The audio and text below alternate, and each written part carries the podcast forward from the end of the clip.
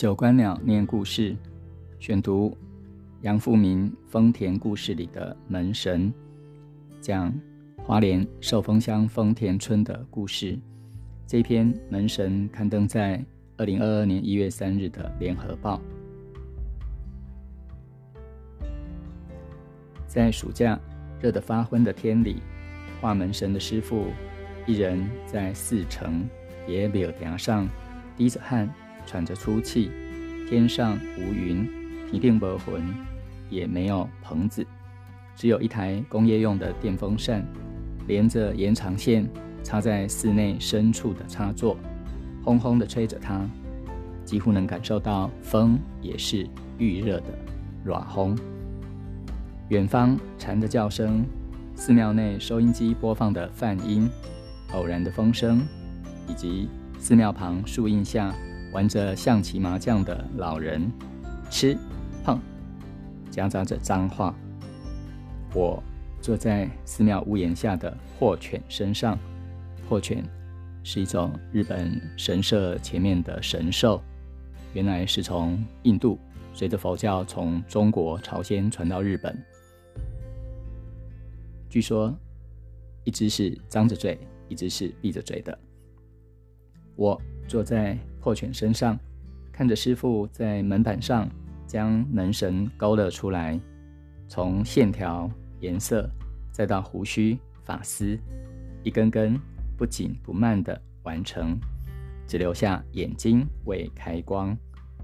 虽然那时才小学三四年级，但见他从无到有，不知道为什么，我内心也有些许的成就感。不过，六张门板，六个门神，初看时新鲜，再看时就有些乏味。他机械地重复同样的动作，总在门神盔甲的铁片上花最久时间。只有换颜料时，会从红色的塑胶板凳上起身，走到一旁给信众洗手的水泥台洗净画盘。我会趁这时跟在他身后，问他画什么，接下来要干嘛，为什么会画画。我曾在他作画的时候与他说话，他没搭理。旁边参拜的阿公反倒过来骂，让我闪远点，别打扰人。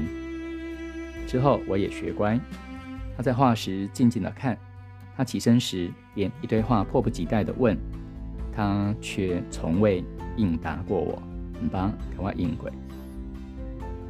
有时候看得无聊，便跑到寺庙的二楼。二楼近年新建两处塔楼，钻出去便可看见大半丰田的景色。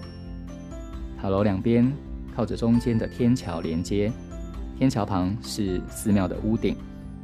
趁着没人时，爬上屋顶，顶上各色各样的胶纸桃尽收眼底。福禄寿、神官与天兵天将、凤凰、神龙、猛虎、章鱼、锦鲤鱼、金鱼。还有凤梨、仙桃、牡丹花，又有海浪、风吹，以及一轮斗大的太阳。二楼、一楼，我常两边跑，在二楼数有几个天兵天将，再跑下去一楼看门神的甲片又多了几枚，复又跑到二楼屋顶，偷偷窥视神佛与兽，是否少了一只，是否偷偷动了。那年暑假，每天午后，我便骑单车到大庙去。当时没同学要理我，也没什么地方可去，村里的大庙成为我唯一的去处。同学没有理我的原因，是我语言障碍的毛病又犯了。还没读幼稚园前，我由阿妈带着长大，她同时也照顾智障的表哥。表哥小时候发烧，阿妈没让他看医生，反倒用偏方，以为这样他会退烧。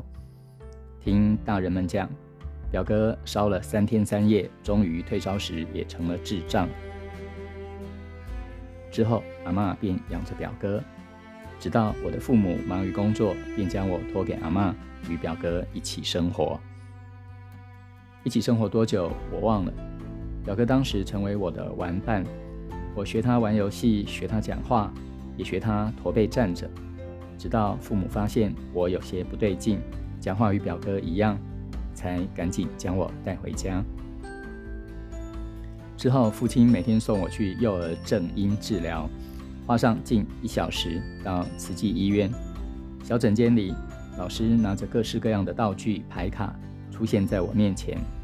回到家后，父亲会继续坐在他那张松脱的藤椅上，拿着唐诗三百首，要我一字一句念给他听，矫正我的发音。之后，随着不同的年纪，我的语言障碍时好时坏。小学四年级的暑假前，我讲话又开始出现障碍，常常脑里想什么，嘴里说不出来。不然就是嘴里说得出来，没人听得懂。班上的同学觉得好笑，张嘴乱念一通，舌头乱吐，学着我说话，然后哈哈大笑。我气急了，与他们打架。那一年的暑假，也就没有同学要理我。哪怕在村子的街上骑着单车晃，同学们远远见我，便将单车掉头，迅速逃离。追上了，他们还把单车推倒，阻挡我。跑进，跑着窜进小路，一会儿不见人影。几次追得累了，之后看见他们跑，也不理睬，就自个在村里游荡。直到偶然来到村里的大庙，看见师傅画门神。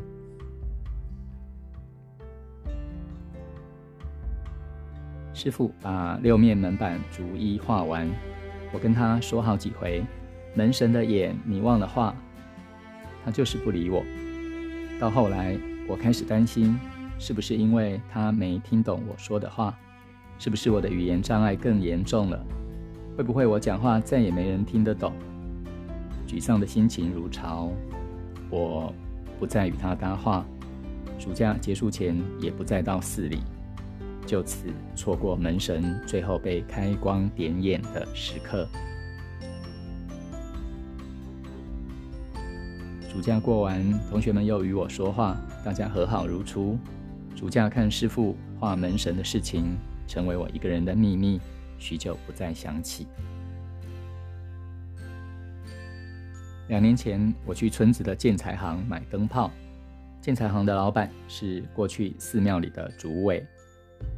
我与他聊到小时候看画门神的事，他听了开心，说那师傅也是我们丰田的子弟。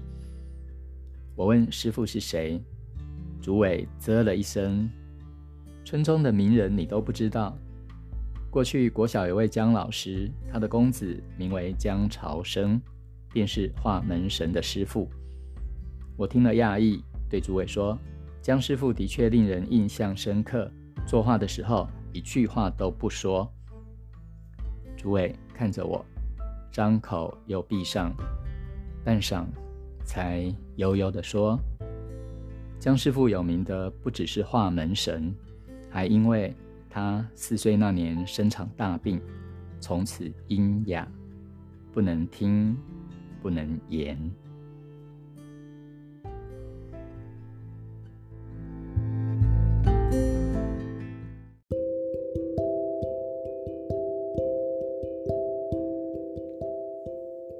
王浩一和刘克香的《浩克漫游》节目有一集介绍受封到光复，中间提到丰田村，有是引出在地社区营造和文史工作者杨富明的丰田故事。小尾巴可爱记得那一年暑假，我们曾经造访丰田的日本移民村。从移民指导所走大老远一段路，穿过鸟居，到的有破犬的碧莲寺。碧莲寺就是那六扇有着门神的门板所在，只是当时不知道这段故事。门神或许要开光点眼。才能具有正四互相的神威。然而，画师或是作家，如果失了听觉，少了语言，会不会因此而多一些感受，增一层意境？神给我们的，也许有很多事我们平常没有想过的呢。